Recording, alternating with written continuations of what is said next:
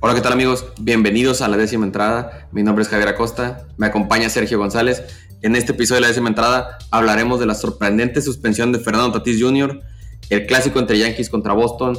Otra vez vuelve a perder Yankees, no levanta en la temporada. Los sorprendentes Orioles de Baltimore, Cardenales contra Cerveceros peleando por la división. Y finalmente daremos nuestros jugadores de la semana. Y comenzamos.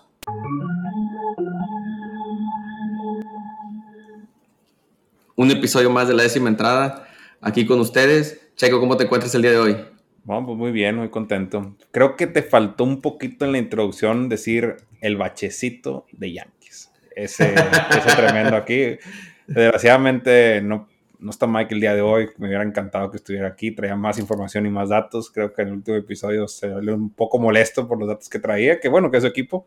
Y hoy quise traerme esta playera para los que están escuchando. Es la playera que de la Serie Mundial del 2013 son los dos que han matado a los Yankees últimamente. Que bueno, por fin Boston le ganó y, los Cardenales, ¿no? Que los barrieron. Así que son los verdugos de, los Yankees.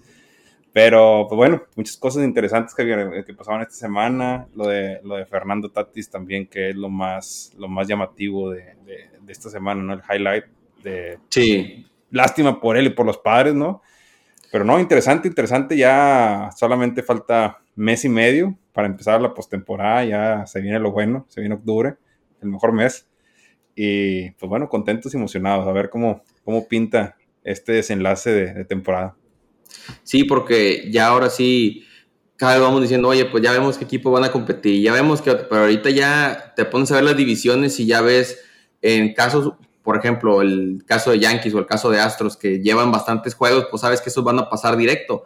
Pero los otros, de los comodines, pues hay veces dos equipos que son los que quedan ya por división, en algunos tres. Entonces ya está mucho más cerrado y empieza la carrera por el comodín, a ver quién pasa y quién se queda en casa. Y que ahora esta semana le dedicamos un segmento a Baltimore, ¿no? Que ahorita hablaremos de ellos, que están dando la sorpresa, ¿no? Que al principio siempre hablamos que el equipo que no traía nada, que el equipo que estaba en plena reconstrucción al principio y mira ahorita dando sorpresa y bueno, al rato, al rato hablaremos de ellos, pero esa liga de esa división del este está bien peleada, está muy muy peleada. Y bueno, ahorita con el bachecito de Yankees que está haciendo que los, que los de abajo se peguen, así que va a estar bueno el cierre de esa división, esa división. Y espero que los Yankees mejoren, eh, no por echarles más leña, pero espero que mejoren y si siguen alargando el bachecito que traen, pues bueno, se, se, pondrá bueno el siguiente mes de, septiembre.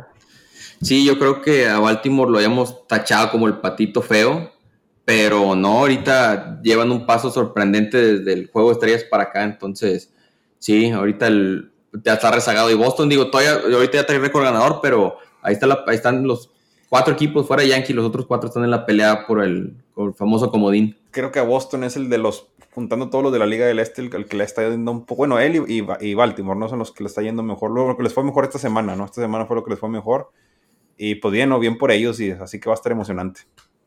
Sí, pero bueno, pues sin más por, para, sin esperar más, pues vamos a empezar con los temas calentitos de la semana, que yo creo que la sorpresa, la mayor sorpresa no fue de un equipo, sino de un jugador que fue Fernando Tatis Jr., que suspendido 80 juegos por sustancias prohibidas, un esteroide y la esperanza que todos tenían los aficionados de los padres tener ese equipo con Tatis, Machado y Soto, se van a tener que esperar hasta la próxima temporada porque en esta ya no juega. Sí, hombre, qué, qué duro, ¿no? Qué duro que pues, los padres fueron el, equipo más movido de, este, de este draft. Bueno, perdón, de esta mitad de temporada eh, fueron los más movidos y echaron toda la cara al asador buscando a Soto, juntando a... El plan de ellos era juntar a Soto, a Tatis, a Machado esta, esta temporada y apostarle para la postemporada y ganar la Serie Mundial, ¿no? Lo que está haciendo ahora realmente esto pues sí viene a afectar mucho los planes de, de, pues, de los padres y los aficionados de padres pues tendrán que esperarse a ver jugar estos tres hasta mayo o junio y si es que uno de los otros dos no se lesiona, imagínate que se llega a lesionar y que bueno, no, no, voy a salarlo, no, no voy a hacer que de repente, que de repente vaya a pasar, ¿no? Con esa suerte que traigo, que todo lo que digo es no se cumple. O sea, no, no, no, ¿para qué? ¿Para qué le movemos? Pero, pues sí, eh, eh, da tristeza por los padres, eh, también por Tatis. creo que esta es una mancha muy, muy grande. Y si él tenía esa esperanza de ir al Salón de la Fama, pues ya no sé, creo que está muy, muy difícil con una mancha de esto ser parte de la Fama. Y creo que lo dijo eh, Alex Rodríguez en una, de las entrevistas que, que bueno, él, él, también le pasó el mismo caso, casi al final de su carrera por lo mismo, y él pues, no puede ser considerado Salón de la Fama por, por esa gran mancha, ¿no? Y pues bueno, pues apenas Tatis empezando ya con esto, la verdad, creo que mal por el jugador.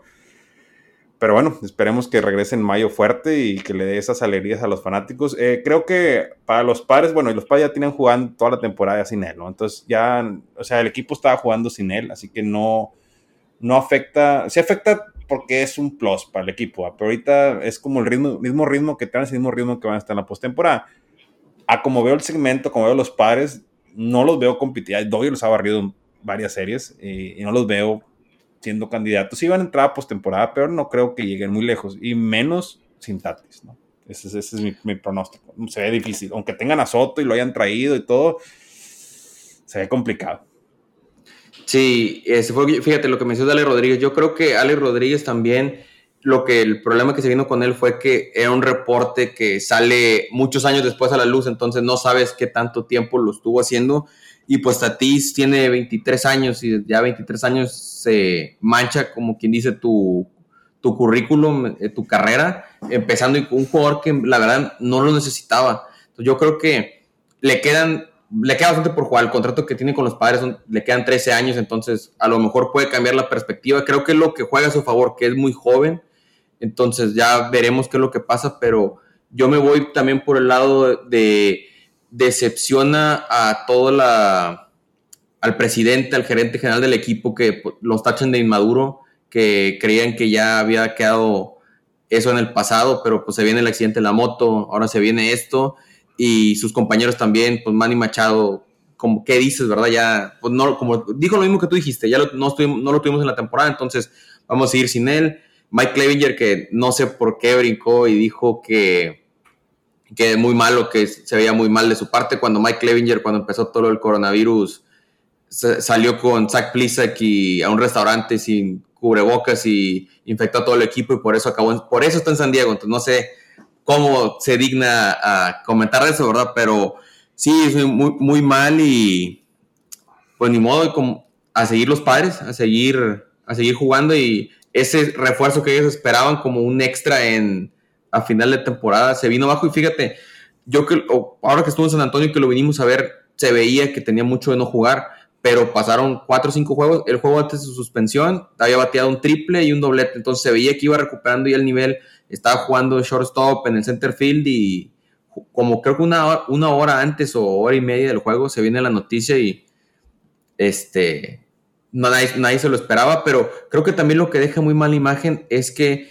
declara que fue, que era una medicina que traía el esteroide, pero luego empieza a investigar y la medicina para el esteroide que él decía era un nombre diferente y luego su papá sale y, da otra declaración, entonces muchas declaraciones diferentes y en vez de solo decir, soy, ¿sabes qué? La regué, en vez de poner tantas excusas. Creo que eso aparte no se ve bien.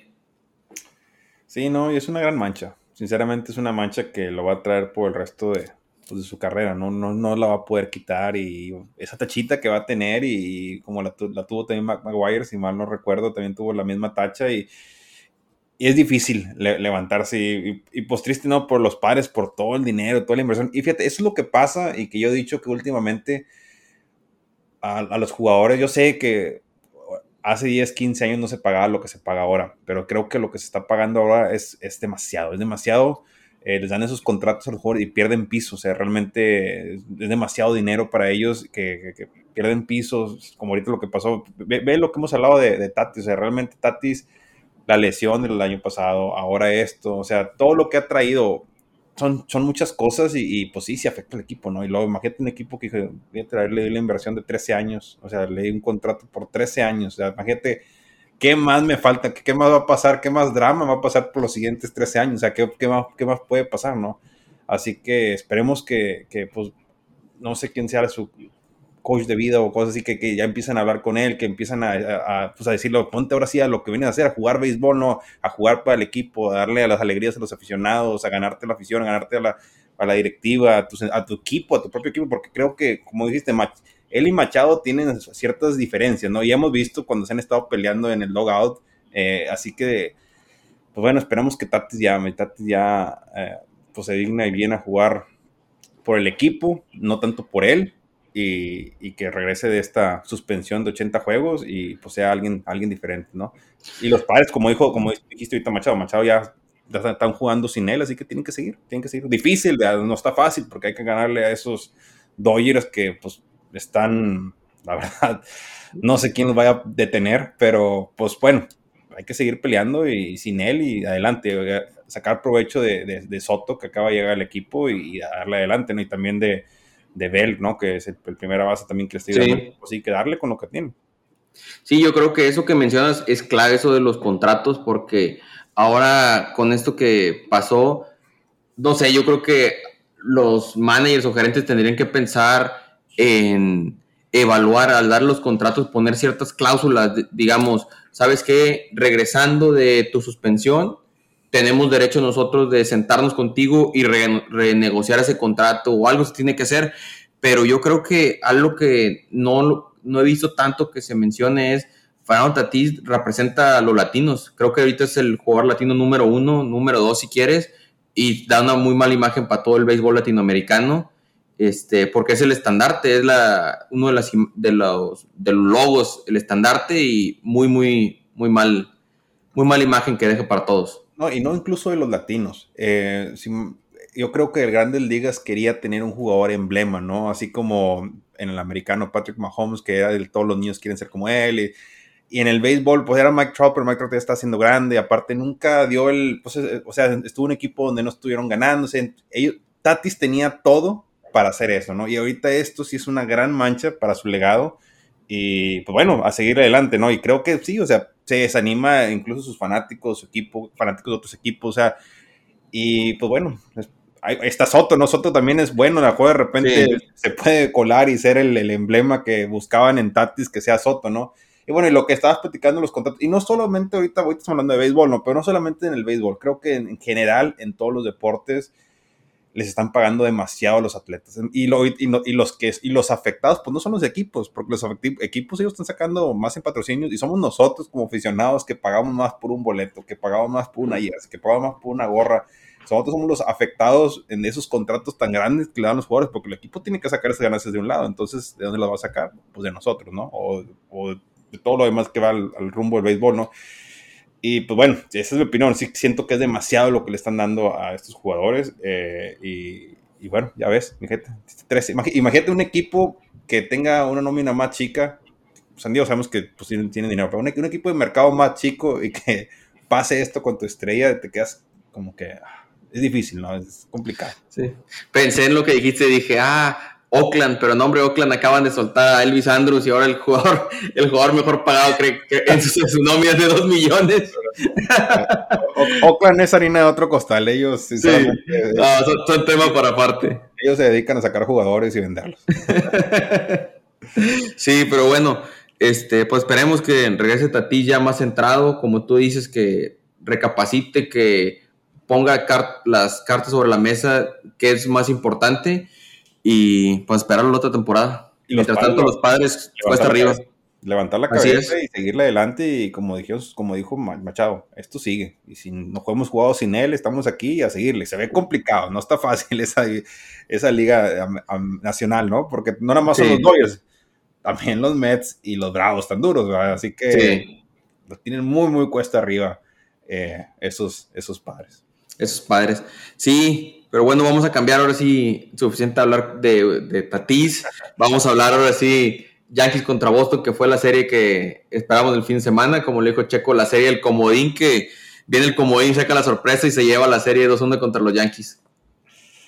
Ah, o sea, aquí se me hace que la sale, ¿no? Porque yo había dicho yo había dicho que le tocaba a Yankees un comodín, porque después de todos los que habían ganado, desde el tremendo bachecito que tenían después del All-Star, creo que desde todo el mes de, julio y casi la mitad de agosto, que Mike decía que no era bache, Mike, Mike decía que era un bachecito de una semana, pero bueno, ya tenía cargando el costal desde hace ya semanas atrás.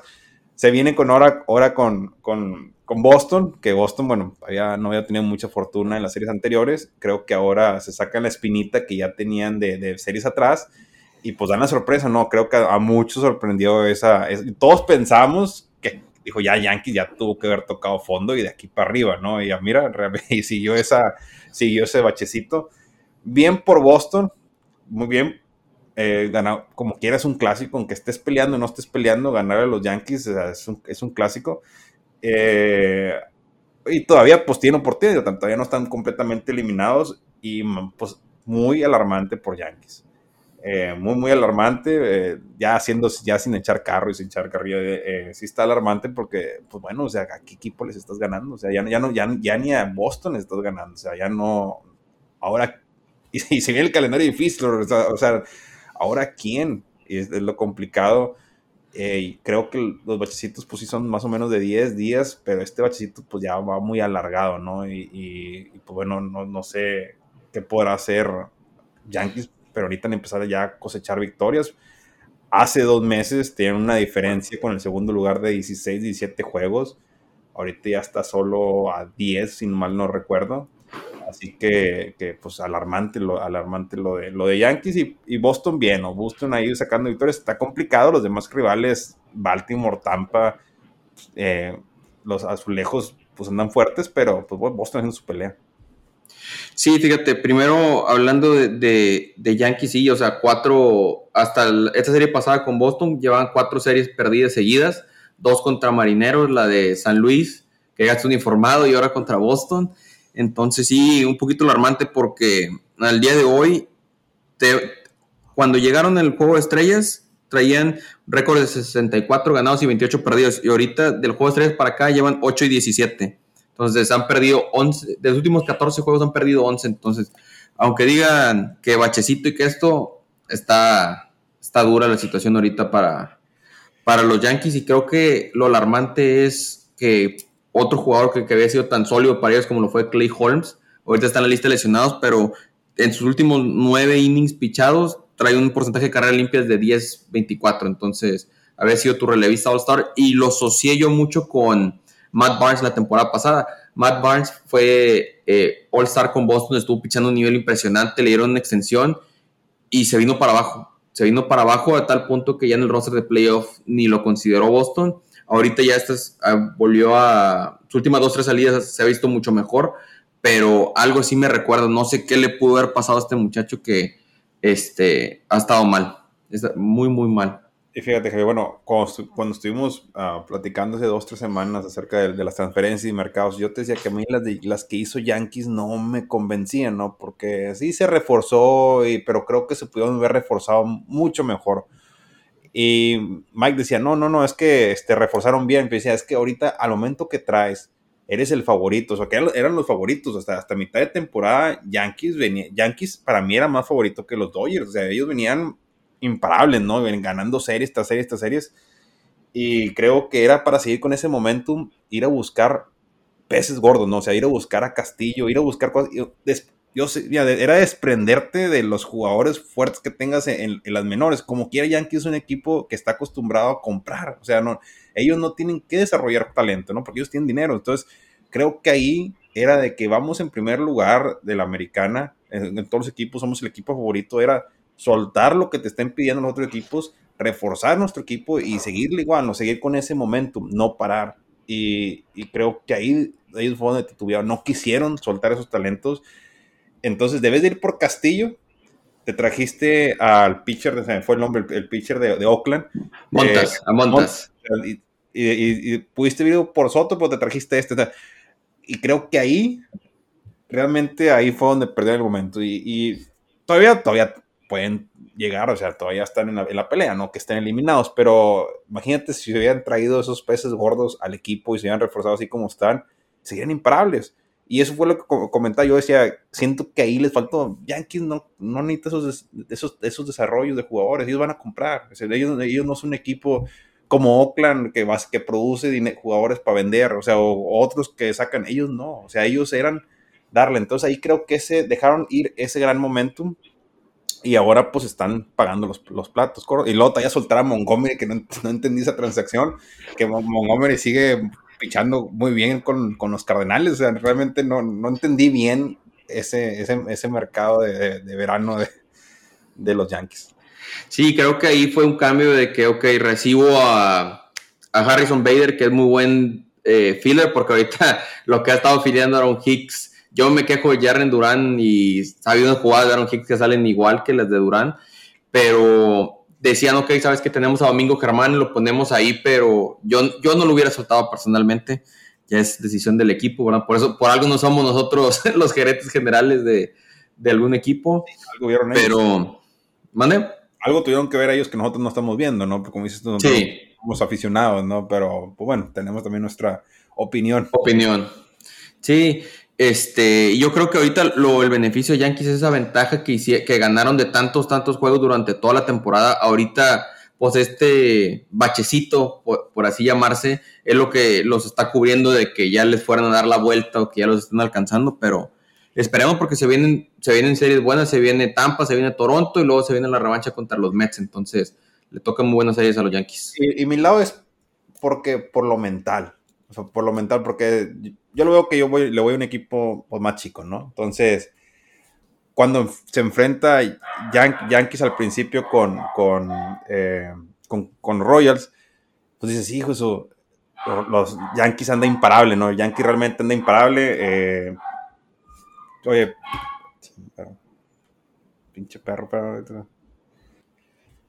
Fíjate, y yo como lo veo, ahorita viéndolo de este punto, yo que soy aficionado de, Kansas, que es un equipo chico, no realmente de mercado chico, eh, pues ese momento que traían los Yankees, que era un equipo que, al principio se dijo, vamos contra los Yankees, a ver cuántos partidos les podemos sacar, cuántas carreras nos van a meter, o sea, ese momento en que venía indestructible, que nadie les podía ganar, o sea, sea, complicado, ¿no? Y ahorita perdiendo estas series con estos tremendos bachecitos, pues, ¿qué es lo que das a los demás equipos que no es indestructible, que, los, que hay equipos que les pueden vencer. O sea, y, creo que ahí fue la clave, era seguirle con ese momento. O sea, sí va a pasar que vas a perder una serie, pero no cuatro al hilo. O sea, eso es lo que está pasando. Como ahorita, el momento que tiene Dodgers.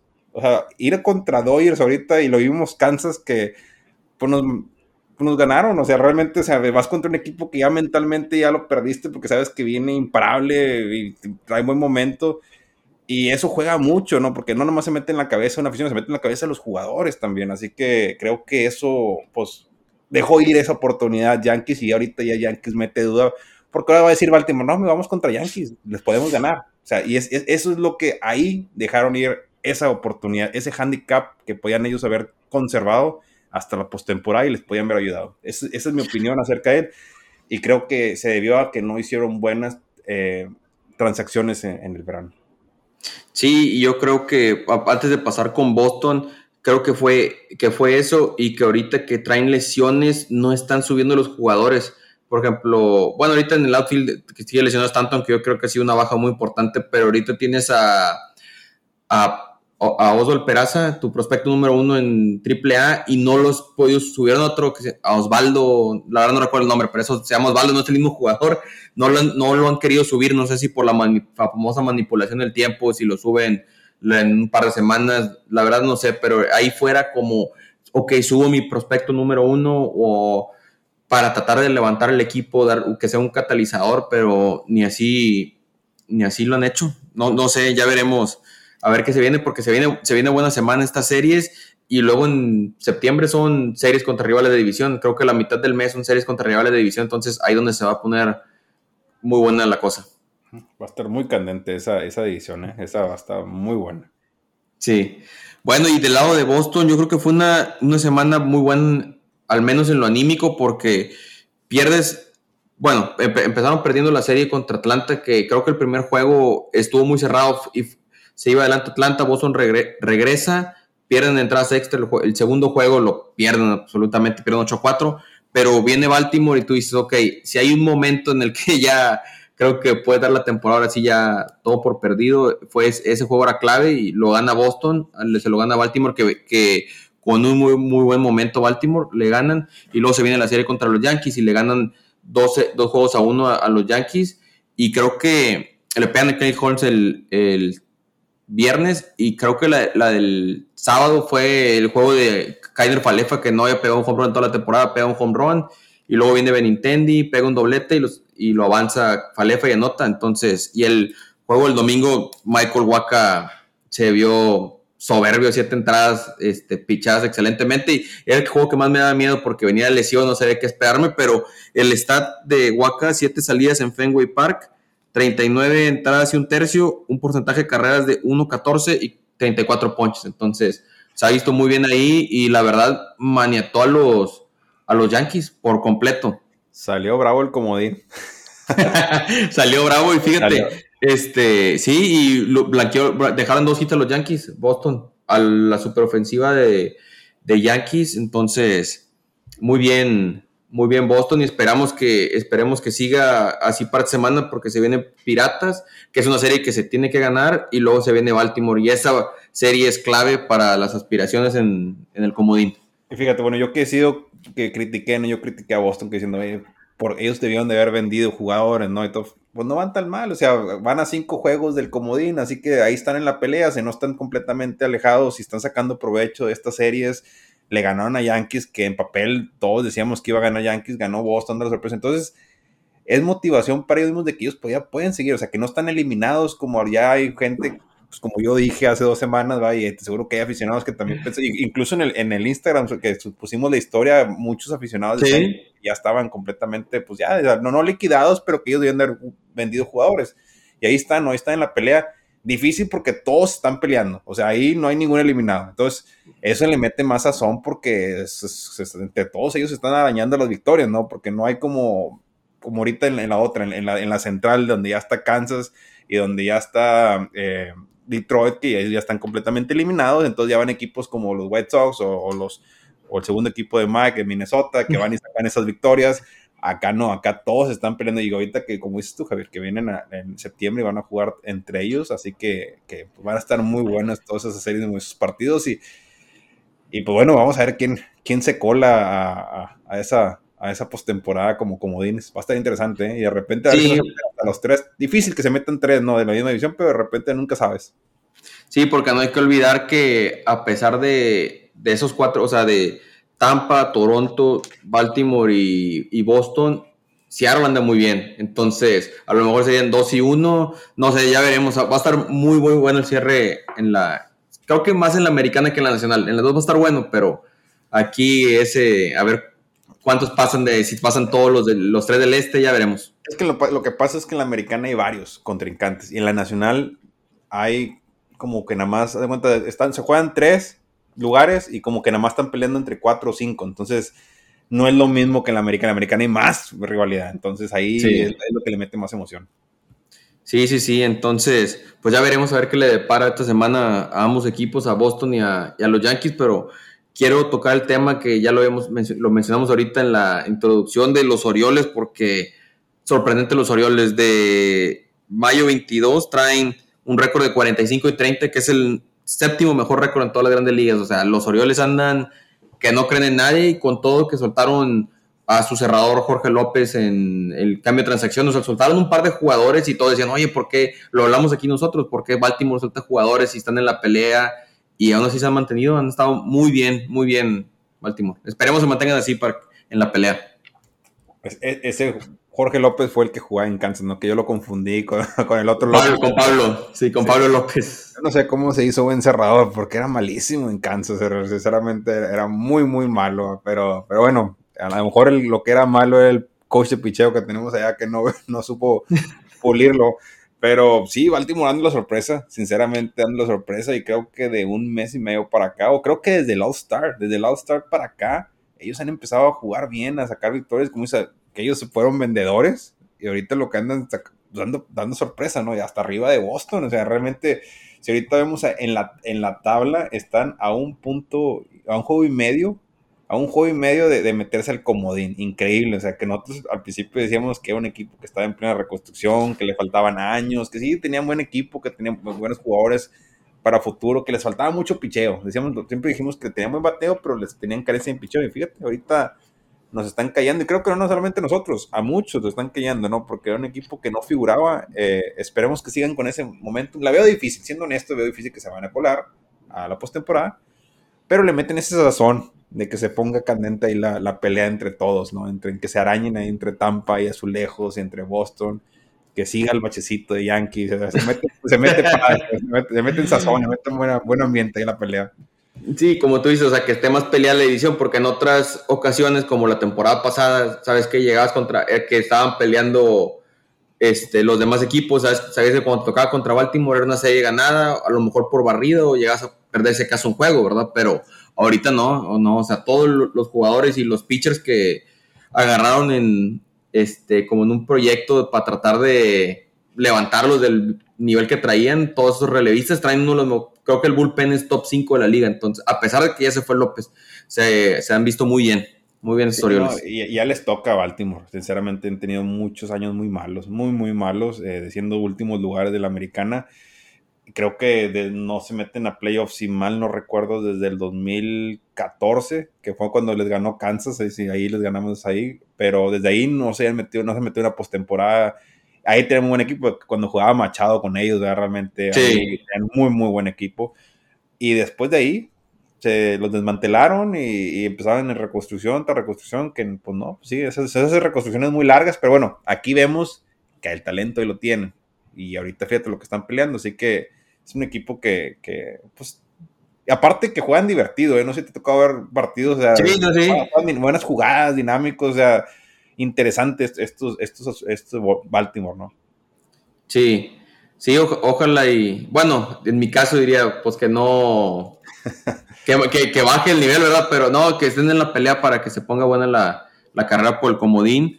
fíjate, vamos a dar el brinco a la Liga Nacional, pero antes de que se me olvide, este, desde la, otra parte del bachito de los Yankees cambiaron a Joey Galo y creo que han ganado nada más un juego desde, lo, desde que lo cambiaron y, los Dodgers han estado jugando, pues han mantenido su muy buen nivel y creo que Galo ya lleva tres o cuatro home runs ahorita con los, con los Dodgers. Su primer turno con los Dodgers fue un home run y mira cómo son las cosas, ocupar ese cambio de aires. ¿no? Pues ya le hacía falta el cambio, ¿no? Como quiera, supuestamente ahí tiene Aaron Hex, el que puede sustituir todo lo que hacía Galo.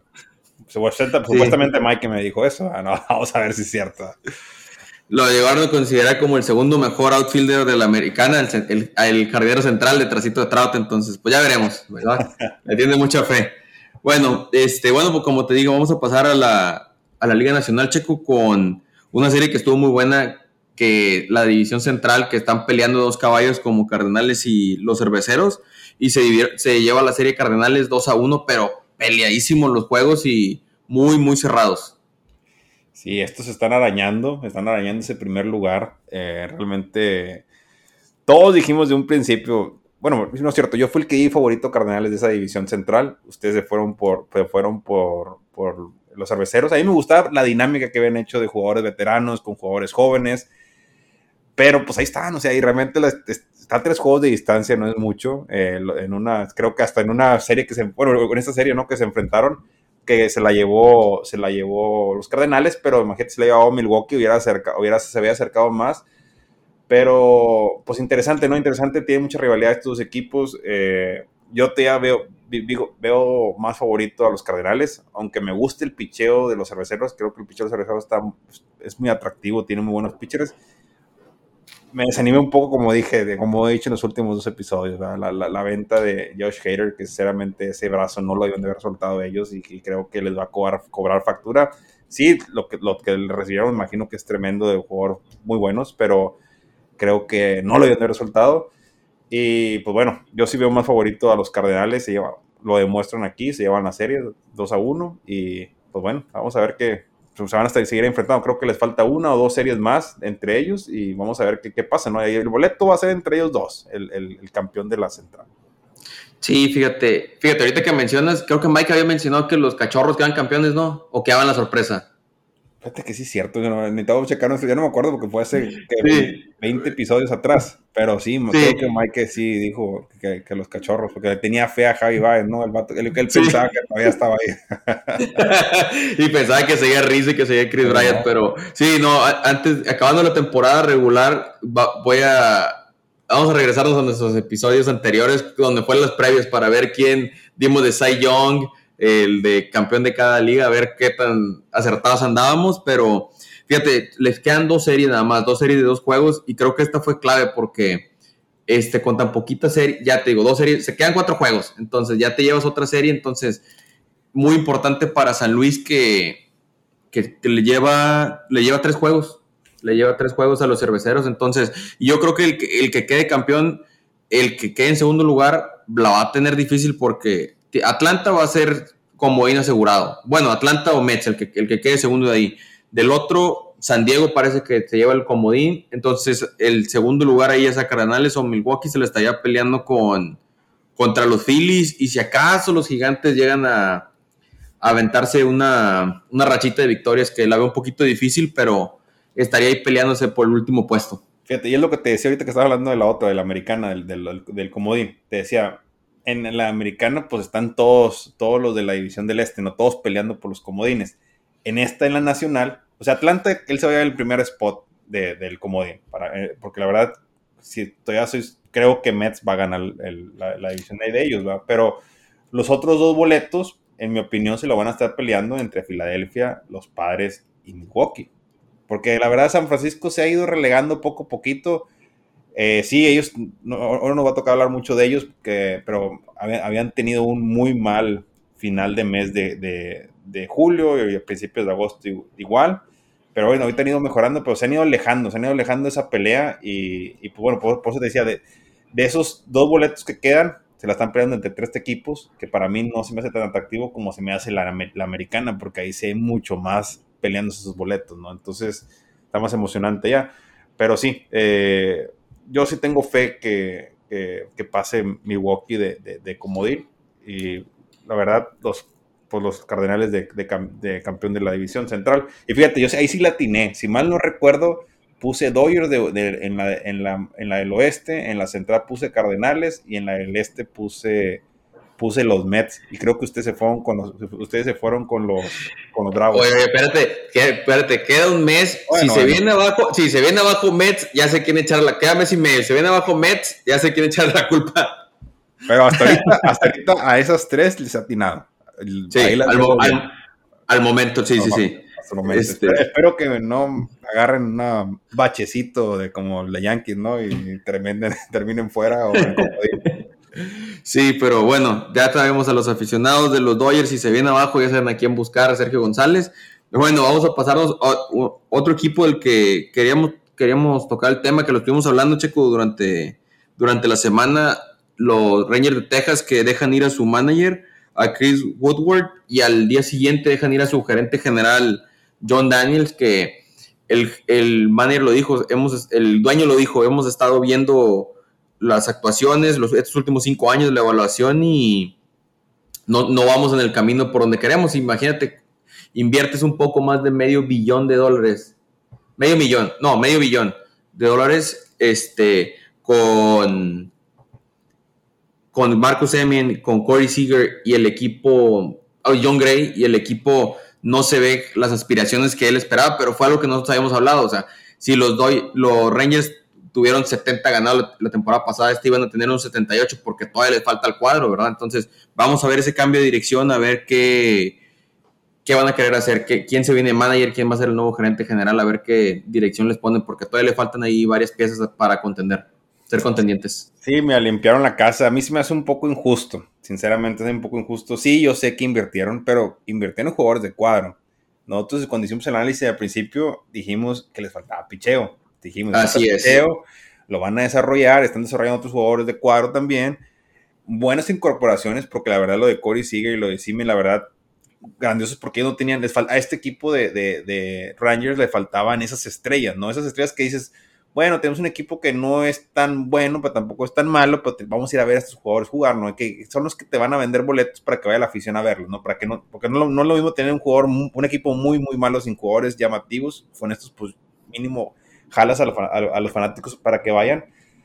Creo que sí un poco se me hace injusto porque la verdad no, no van tan mal, pero tampoco van tan bien. Y sabemos que se están peleando contra, contra los Houston, que traen equipazo, contra Seattle, que trae otro equipazo. Y pelearon al principio de temporada contra los angelinos, que andaban muy bien los angelinos los primeros dos meses. Así que este, estuvo una situación difícil para ellos, ¿no? Creo que sí, un poco alarmante. Ellos también, pues bueno, están viendo la inversión que hicieron con los jugadores, la inversión con el nuevo estadio. O sea, se, trae mucha inversión, ¿no? Pero es un proceso, y creo que es un proceso, creo que es este, porque si te pones a pensar, estuvieron cinco años ellos ahí, Pero en los tres años, en los primeros tres años, Rangers no tenía nada, los Rangers. Los Rangers no traían absolutamente nada. Es un proceso largo. Metiste jugadores, sacaste a Martín Pérez, que estaba pichando muy bien este año. Estabas en el proceso. Y creo que al, hubieran esperado mínimo que se acabara la temporada, hubieran evaluado ahí a, los coaches y ahí vieran más, como que hicieron mucho muy acalorados. no sé, como que, en mi opinión, siento que, que debieron haber esperado, un poquito más y analizar todo, todos los datos e información que tenían. Sí, fíjate, yo creo, yo, como tú y yo coincido contigo, porque si hubiera sido el caso, digamos, como los angelinos con Joe Maddon, que ya ves que llevaban esa racha de 13 perdidos seguidos después de haber ido de líderes de división, ok, lo entiendo, pero no andaban mal los, los Rangers, le acaban de venir de ganar una serie a, Seattle, le ganaron a, Seattle, compitieron contra los Astros la, semana pasada, entonces, no sé, no sé, este, esperemos que sea la, mejor decisión para ellos, para tener a los dos equipos dejándose ahí peleando, pero a los Rangers todavía les falta bastantito tiempo para, van a nueve juegos, ser contendientes. Van a nueve juegos y medio, o sea, van a nueve juegos y medio de, de, de realmente de, de, pues del comodino, que la verdad sí es mucho porque te ya faltan ya falta un mes y medio, realmente intentan enracharse mínimo no perder 15 juegos para poder meterse de lleno. Pero sí, realmente creo que se me hizo un poco injusto. Y luego también, no, fue un equipo que en el mercado de verano no anduvo muy movido. O sea, también no le diste armas. O sea, también no sé, se me hizo muy, creo que hay algo más que no sabemos nosotros como, como aficionados en esta edición. Se me hace muy, muy apresurada, muy alarmante, no, la verdad no, se me hace algo regular. Y todos dijimos, todos habíamos dicho que para nosotros los Rangers iban a ser contendientes en el 2024, o porque también 2023 se nos hacía muy, muy, muy, muy, muy cerca. Muy cerca, pero 2024 ya se nos hacía un año donde pudieran estos dos años sacar eh, prospectos, ¿no? Sacar jugadores buenos y desarrollarlos. Pero bueno, ya a ver, a ver qué pasa. Lo único malo es, cortas un proceso, es, lo malo que viene, cortaste un proceso que ya venía un poco avanzado para empezar un proceso de nuevo, un proyecto, o sea, un proyecto empezar de nuevo. hijo, eso, a ver, ah, difícil, difícil ¿no? Para, para, para el equipo de, de, los Texas Rangers, que ya tienen rato que, que también muy mal, temporadas muy malas, igual como le dijimos de Baltimore. Como, sí, como Orioles. Sí. y yo creo que independientemente del manager que llegue, así como tú dices, la visión que va a traer el nuevo gerente general, este, pues va a llegar ya con presión de que hoy sabes qué, traemos prospectos en ligas menores, haz lo que puedas para empezar a, acelerar el proceso para estar contendiendo, contendiendo en vez de tratar de hacerlo un poco despacio y que se desarrollen eh, apropiadamente. Ya veremos a ver qué les depara a los Rangers. Ya, ojalá, ojalá necesitan ya empezar a, a ganar, ¿no? Porque sacar provecho de ese nuevo estadio que acaban de construir, que lo construyeron durante la... Bueno, creo que lo terminaron durante la pandemia. Lo terminaron ahí y no lo pudieron estrenar. Lo estrenaron en la Serie Mundial, no sé, creo que si mal no recuerdo, la del 2020 lo jugaron ahí. Y Texas lo jugó hasta el 2021. Pero, pero bueno, ya es, ya es hora de que también los Rangers empiecen a, pues a, agarrar una buena racha, ¿no? un buen ciclo. Sí, esperemos. Esperemos este, que levanten. Mejores días se vienen para los Rangers. Pero bueno, vamos a pasar a otro tema, Checo. Este, jugador de la semana. Estamos pendientes ahí. Infielder, outfielder y pitcher. A ver, vamos a empezar. ¿Quién trae de pitcher, Checo? De pitcher. es que traigo uno de Yankees ahí. No, no se cree. no, no, no, no. Hoy, hoy voy a ir eh, bueno, aparte porque lo tengo en el fantasy, pero creo que él ha pichado muy bien y era un jugador que realmente no, no llamaba mucho la atención a principio de temporada. Ha estado jugando muy bien, no incluso, no, nada más esta semana que acaba de pasar, sino ya las pasadas. Para mí, Rasmus de Tampa, eh, Rasmussen, perdón, Rasmussen de Tampa eh, tuvo muy buena semana, una, una, victoria, casi, casi las nueve entradas. Y, la verdad, pues me voy, con él, no realmente un pitcher que, que pues, salió este año con Tampa, no, no, no, no estaba en el radar. Y pues ya, no nada más esta semana, no, ya tiene semanas jugando muy bien. Y pues bueno, ese es mi pick para como el mejor pitcher para mí de esta semana. Fíjate, y llevaba juego perfecto contra, contra Baltimore y le pegaron un hit en la novena y este ya lo sacaron. Sí, pero Fíjate, yo creí que ibas a escoger otro. Fíjate, yo traía mención honorífica a Alex Wood y luego me estaba peleando entre, entre dos, entre Zach Gallen, porque Zach Gallen ya Fíjate, yo me acuerdo que el jugador de la semana ya se lo había ya le había dado yo uno y dije, pues no volver a aparecer, ¿verdad? Pero ya aquí se pareció, pero bueno, si no se lo estás tú, se lo voy a dar yo a Brady Singer, que pichó tres entradas y un tercio, dos juegos ganados, una carrera limpia y 13 ponches. Entonces, ha traído, el, este último mes ha estado en un muy buen nivel Brady Singer, a pesar de que lo que tú habías hablado, que se esperaba mucho de él, no ha estado jugando bien. Creo que del juego de estrellas para acá creo que trae un promedio de carrera limpia como de 1.50 aproximadamente. Entonces, muy bien se ha visto el muchacho. Es que de él iba a hablar ahorita en el segmento de un minuto que me ah, bueno. de Kansas. ya, porque ya, para los que nos escuchen, ya es que siempre metíamos a Kansas y hablamos un buen rato, pero ya aquí mis compañeros ya me van a regalar nada más un minuto de Kansas para que ya no agarre monólogos de 10 minutos. Así que ahí iba a hablar de, iba a hablar de Singer y de Bubik y de todos los, los pitchers que están saliendo ahorita. Bueno, fíjate, no estaba planeado, pero déjalo a punto. Nada se crea, nada, sí estaba incluido el, el, minuto de Checo. Ahorita, se lo vamos, ahorita se lo voy a aventar. Este, de outfielder, yo tengo, dije, pensé en Aaron George, pero dije, pues, es que ha sido la ofensiva de Yankees esta semana, pero dije, ya tres semanas no. Kyle Tucker, dos home runs y nueve producidas con el equipo de los Astros de Houston, que se ha visto muy bien Tucker. Muy bien. ¿Tú, Checo? se me hace bien difícil decir esto, pero creo que es el tercer, la tercera vez seguida, ¿no? Que aviente, ya no sé ni cuántos llevo, pero ya está riendo Mike porque siempre saca el mismo, pero bueno, George, otra vez, otra vez, una tremenda, imparable, ¿no? Realmente creo que es el único que sigue jugando bien en Yankees porque los otros compañeros siguen dormidos, no se les han dicho que, que, ya, ya, se acabó el break del, All-Star. Eh, así que, pues Josh, no, Josh tres con rones tres carreras impulsadas, la verdad, pues muy bien, ¿no? Como, como semana a semana viene haciendo, la verdad, sorprendente ese paso que está haciendo, que haciendo Josh, buscando ese contrato que él quiere y creo que pues a lo mejor lo va a conseguir, ¿no? Porque ya con todas estas buenas actuaciones que está teniendo al final. Sí, fíjate. Oye, quiero aclarar algo que, que, no es nada en contra de George, pero muchos están diciendo, ah, va por el récord de Roger Maris, que es el verdadero. No, el récord de home runs es el de Barry Bonds de 72. El de Roger Maris, si quieren, digan el de la Liga Americana o el récord de los Yankees, pero que esteroides o no esteroides, el récord de home runs es el de Barry Bonds, porque he visto que empieza mucho el conteo regresivo, porque George está, ahorita va para, creo que el paso que lleva es para pegar unos 66, 67 home runs. si los pega, bienvenido, pero el verdadero récord es el de, el de Barry Bonds. Más quiero recalcar eso porque lo estuve leyendo durante esta semana pasada. Difícil, difícil que, que pase a Barry Bonds, pero bueno, como dices. Sí, no, pero para el, para el paso que lleva en ciertos juegos, que se venta dos juegos, dos home runs por juego o, o uno, o sea, swing, creo que cuando ahora con la serie contra Boston estaban diciendo algo, no sé, que de los últimos 25 elevados de George, 15 habían sido home runs. Entonces, imagínate, ves un elevado y piensa lo peor cuando está George al plato. Checo, infielder, ¿quién traes? Alex Bregman, el tercera base de, Houston. Tuvo una muy buena semana, tres home runs, ocho carreras impulsadas. Así que, pues bueno, produciendo como están, como normalmente tenía acostumbrados a producir con, con, con los Astros. Y pues bueno, una muy buena semana para él. Sí, fíjate, muy bien Bregman, que había estado un poquito abajo no había estado batiendo muy bien durante el principio de temporada y ahorita cuando importa es cuando está levantando su nivel. Yo pensé en Bregman en la mención honorífica, pero me quedo con Manny Machado, con el, fíjate, con el que empezamos hablando el primer segmento, con este cerramos este, dos home runs y diez producidas y como dijo, ya no tuvimos a Tatis y mm, pues vamos a seguir sin él y se está echando el equipo al hombro Machado como debe ser. Bien, bien, Machado sí, como dijimos al principio, va Machado es Machado. Machado siempre juega bien, realmente es un jugador muy completo. Y creo que es ahorita el que está sacando, pues, bueno, hay varios.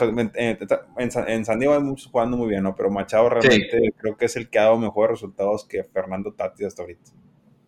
Pues sí, ¿cómo, cómo te da resultados Tati si no está? bueno, sí. Bueno, sí, sí, ahí fue yo creo que durante todos los años es lo que quise dar a entender. Sí, sí, sí, sí, no, sí te entiendo, estoy jugando. Bueno, ahora sí, damas y caballeros, el, el segmento que están esperándose todos, el minuto de los Royals con Sergio González. A ver, Checo, pásanos. ¿Cómo estuvo el update de la semana? Si hay gente que no le interese, pues ya puedes apagar el podcast, puede cambiarle a otro, otra canción o algo. no, pues mira, realmente, pues interesante, ¿no? Kansas, o sea, lo, a lo que venía viendo, desarrollando jóvenes, creo que es un equipo que, pues jugando muy dinámico, ahorita los partidos son emocionantes porque, pues estás jugando esos jóvenes donde tú los ves que están, están como contentos, ¿no? O sea, están jugando, están disfrutando el juego, o sea, a veces pierden porque es difícil, ¿no? Porque ellos puedan ganar, eh, pero pues sí se ve un panorama muy, muy, muy, muy halagador para, las, para las siguientes temporadas.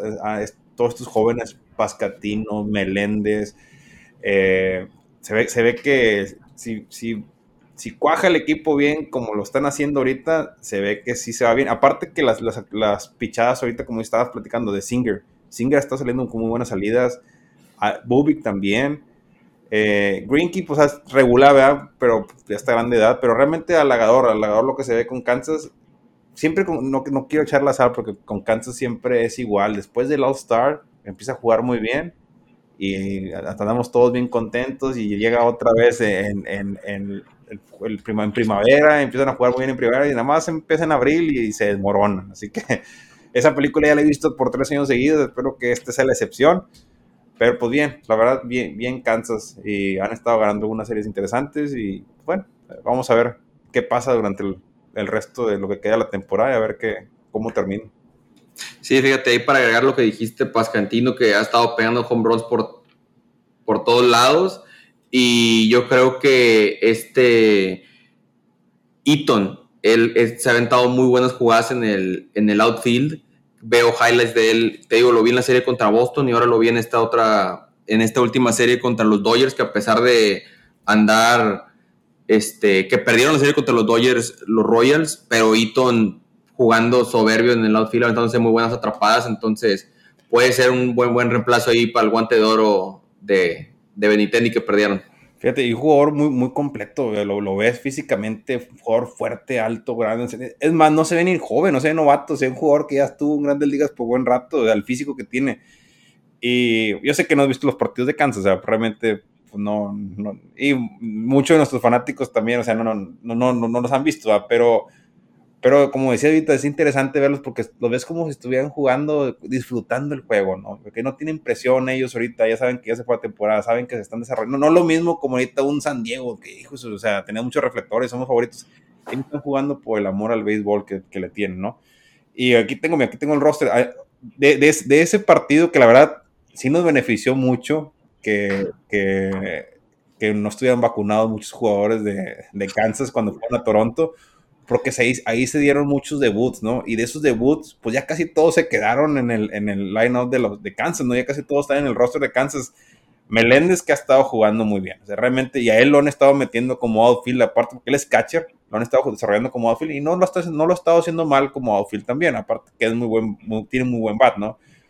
Bobby Witt Jr., realmente jugando muy, muy bien también, que era un jugador que fue su primera temporada, Pascatino también jugando muy, muy bien esa primera base, que aparte todavía tienes ahí a, se fue a Prato, Prato que también juega primera base, que ellos los intercalan, que te decía ahí se tenía que ir ya Santana porque que estaba tapando el hueco a estos dos chavos, ¿no? Acaban de sacar un segunda base, Masi que ha estado jugando muy bien también, eh, Eaton, García, o sea, realmente pues, ojalá sigan así, ¿no? Tienen química estos chavos y, ver. son muchos novatos, estás hablando de un line-up trae 6, 7, es mucho, ¿no? Pero esperemos que, sigan jugando bien y el siguiente año, pues ahora salir con todo ya, ya ser contendientes porque ya tenemos mucho rato ahí abajo. Oye, fíjate, ahorita que hice me acordé de Nick Prato, creo que fue Nick Prato, porque estuve bien, me salió el video durante esta semana pasada con eso que iba a empezar la Serie Mundial de Ligas Pequeñas. Creo que Nick Prato jugó la Serie Mundial de Ligas Pequeñas y está en el video donde está el de niño, pega un home run y luego ya de grande donde pega el home run y gana el juego. Este, que los dejaron, no me acuerdo contra quién fue donde los dejan en el terreno, pero me llamó mucho la atención ese video. Sí, bueno, ahí sí no, tengo que armar. A lo mejor fue, sí, eh, fue, en el 2000, fue en el 2011, dejan el terreno a Japón, juega con California y luego fue contra Boston, por eso decía, no me acuerdo contra qué equipo fue, pero no, fue contra Boston, entonces 10 años separados, primero con 2011 representando a Estados Unidos contra Japón en la final, ganan la Serie Mundial de Ligas Pequeñas y luego este año contra Boston le pega un home run a, al muchacho de oro Garrett Whitlock y, y dejan el terreno. Y pues está muy buena esa, esa, imagen. Quiero, antes de cerrar, porque quiero mencionar eso, Whitlock, la pichada de Whitlock, el cambio, le han pegado, lo ha pichado 66 veces, le han pegado cuatro hits, dos sencillos eh, de Julio Rodríguez y de Ryan Moncastle, un doblete de Otani y ese home run de Nick Prato. Entonces, una pichada que le han podido pegar muy poco y se la puso del otro lado Nick Prato a, Garrett Whitlock. Bueno, antes de, cerrar, eh, no, no chequé mucho la noticia, pero vi de un. Ya es que están jugando lo de las ligas menores, ¿no? De, no sé si. No leí mucho porque le habían dado un golpe a un, a un, a un niño, no sé si viste ese Javier. De, sí, sí, sí. vi nada más rápido la noticia, pero que estaba grave el muchacho, o no, no, vi, no vi bien.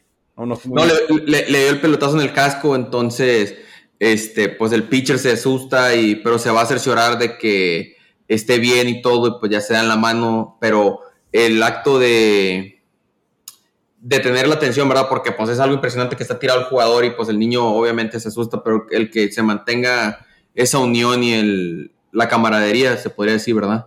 Este, fue, sí, estuvo, estuvo mucho en las redes sociales esa, ese video, ahora en la Serie Mundial de Ligas Pequeñas. Ojalá que, bueno, los dos, ¿no? Porque les puede afectar mucho como al pitcher como al bateador, ¿no?